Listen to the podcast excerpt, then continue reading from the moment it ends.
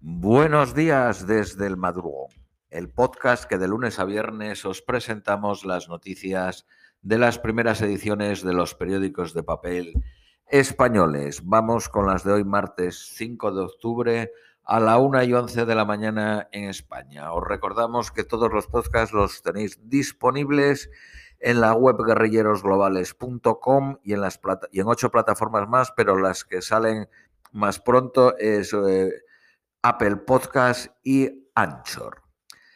Periódico El País. Biden insta a China a cumplir los pactos comerciales de la era Trump. China se comprometió a aumentar sus compras de productos estadounidenses en 200.000 millones de dólares. Pekín apenas había alcanzado el 69% de los objetivos comprometidos hasta el pasado mes de agosto. Washington advierte de que si es preciso, tomará medidas con firmeza. Los conservadores británicos se atrincheran en la defensa del Brexit. El gobierno de Boris Johnson celebra haber despertado del mal sueño de pertenecer a la Unión Europea y amenazó a Bruselas con suspender el protocolo de Irlanda. El Ejecutivo tiene un texto legal para rediseñar parte del pacto con la Unión Europea. El Reino Unido sigue retrasando los controles aduaneros que deben de imponer. La izquierda italiana se recompone en las grandes ciudades. Roma es la única gran plaza donde la derecha puede competir en segunda vuelta. Segunda vuelta que se celebrará en dos semanas. Turín, Milán, Nápoles y Bolonia se imponen candidatos de centro izquierda. El movimiento Cinco Estrellas solo resiste en municipios donde pacta con el Partido Democrático. La memoria histórica reabre heridas entre Francia y Argelia. El presidente francés se preguntó si hubo una nación antes de la colonización. El gobierno argelino convocó al embajador y cerró su espacio aéreo. Siete millones de franceses tienen vínculos con el país norteafricano. Rusia lanza su primer misil hipersónico desde un submarino. El proyectil puede recorrer mil kilómetros y vuela a nueve veces la velocidad del sonido. El nuevo primer ministro de Japón convoca elecciones para el 31 de octubre. El Nobel de Medicina premia dos investigaciones sobre los receptores del dolor. Vamos con el informe de Pandora. La millonaria red de la Legión de Cristo crea, creó una estructura con 295 millones de dólares en activos en un paraíso fiscal. El Premio Nobel de Literatura Vargas Llosa figuró en 2015 como titular de una sociedad en las Islas Vírgenes. Declaró Hacienda la cartera de inversión cuando trasladó su residencia fiscal a España. El, Parlamento Europeo eh, planea un debate urgente sobre las revelaciones del informe Pandora. Los implicados defienden su actuación mientras que el Kremlin cuestiona los papeles.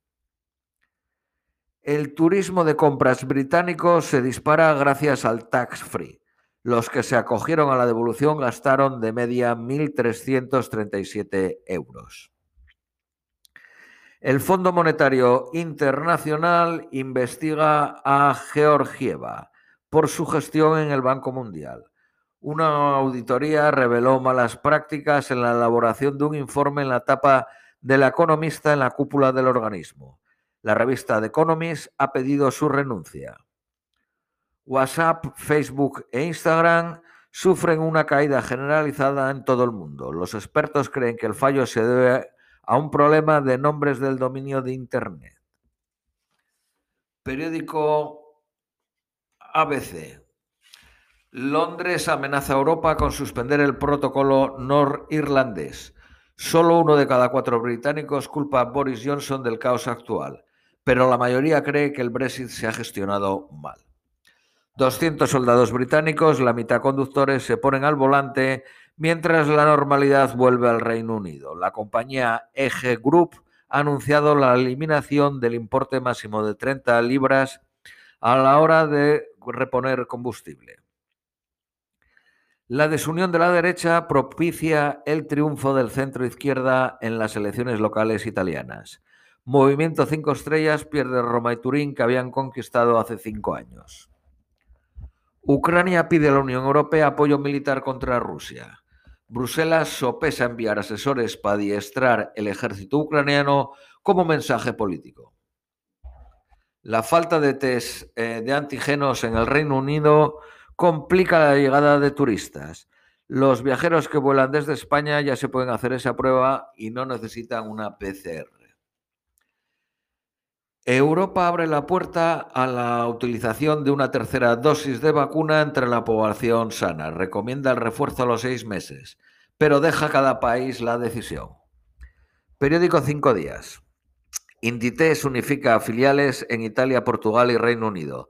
De 22 filiales pasa a 3, una por cada país. El Banco Santander comercializará entre sus clientes las alarmas de Movistar y Prosegur. La cadena de hoteles Hilton elimina la limpieza diaria de las habitaciones de hotel. Lo justifica por el ahorro de agua y detergentes. Podría suponer la pérdida de 181.000 empleos en todo el mundo y un ahorro en salarios de 4.800 millones de euros.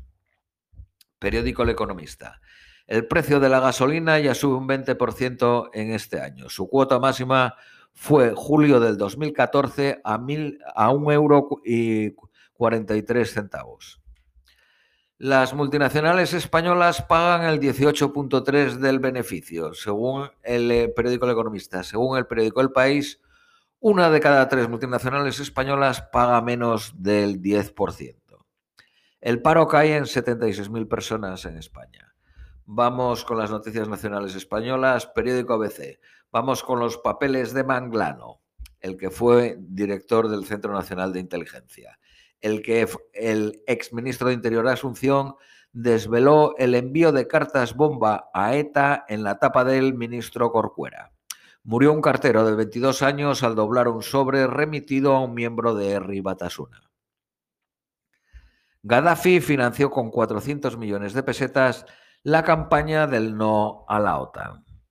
El informe de Manglano de ayer comentamos que Margarita Robles, cuando, la que es ministra de Defensa y cuando era secretaria de Estado el ministro de Interior, entregaba 5 millones de pesetas al al contado de los fondos reservados a la Casa Real. Bueno, pues hoy el periódico ABC dice que Robles guarda silencio sobre eso, el PSOE se esconde y Podemos y Ciudadanos exigen explicaciones.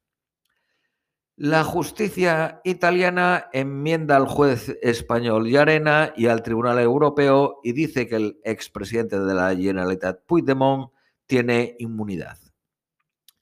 La exministra de Exteriores Laya protege a Sánchez y oculta al juez quien decidió la entrada clandestina del líder del Frente Polisario en España. Pablo Casado llevará el efecto Valencia a toda España con más actos territoriales vuelven el desfile militar y la recepción de los reyes en el Palacio Real por el 12 de octubre. Periódico El País. El Tribunal Constitucional aborda los recursos de Puigdemont contra su orden de detención. Los presupuestos se encallan por el acuerdo de vivienda.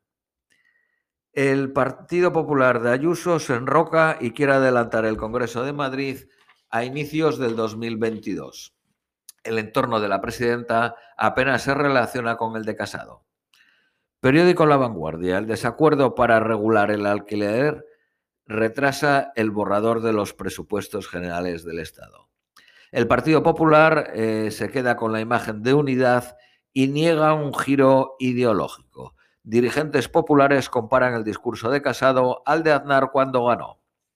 Vamos con las previsiones meteorológicas para hoy martes. Nueva York, máxima de 20, mínima de 16 nublado. Austin, máxima de 33, mínima de 17 soleado. Londres, máxima de 15, mínima de 10. Lluvias entre las 6 y 8 de la mañana y luego nublado. Madrid, máxima de 23, mínima de 12, soleado a intervalos. Lima, máxima de 19, mínima de 15, nublado. Ciudad de México, máxima de 21, mínima de 13, nublado. Esto es todo por hoy. Os deseamos un feliz martes y os esperamos mañana miércoles.